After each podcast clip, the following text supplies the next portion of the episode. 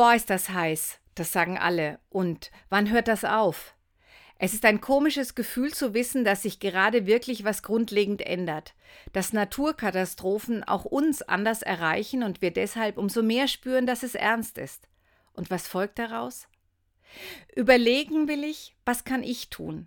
Ich will nicht in erster Linie etwas von mir wegschieben und sagen, da muss erst mal die Politik ran, da müssen erst mal die großen Brocken verändert werden. Ich will möglichst viel von dem, was ich verstanden habe, in eigenes Verhalten umsetzen. Mit weniger Autofahren und mehr mit dem Zug und dem Fahrrad unterwegs sein. Strom und Heizung sparen, mich anders ernähren.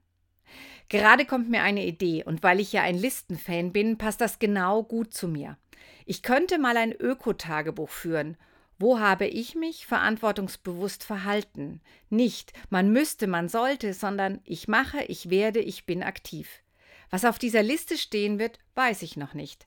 Gerade fängt mein heutiger Tag an. Ich bin selbst gespannt, was geht.